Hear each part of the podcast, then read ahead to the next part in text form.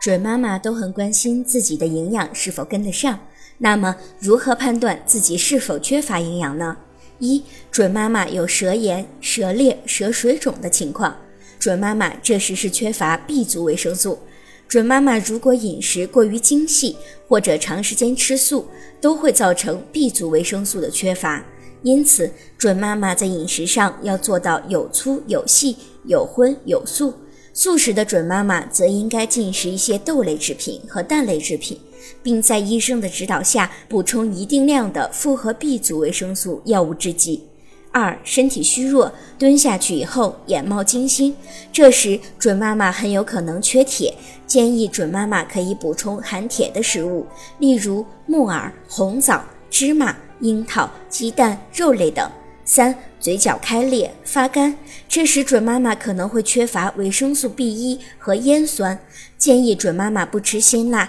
刺激的食物，多吃绿色蔬菜和豆类、小米、肉、牛奶等食物，并且要多喝水。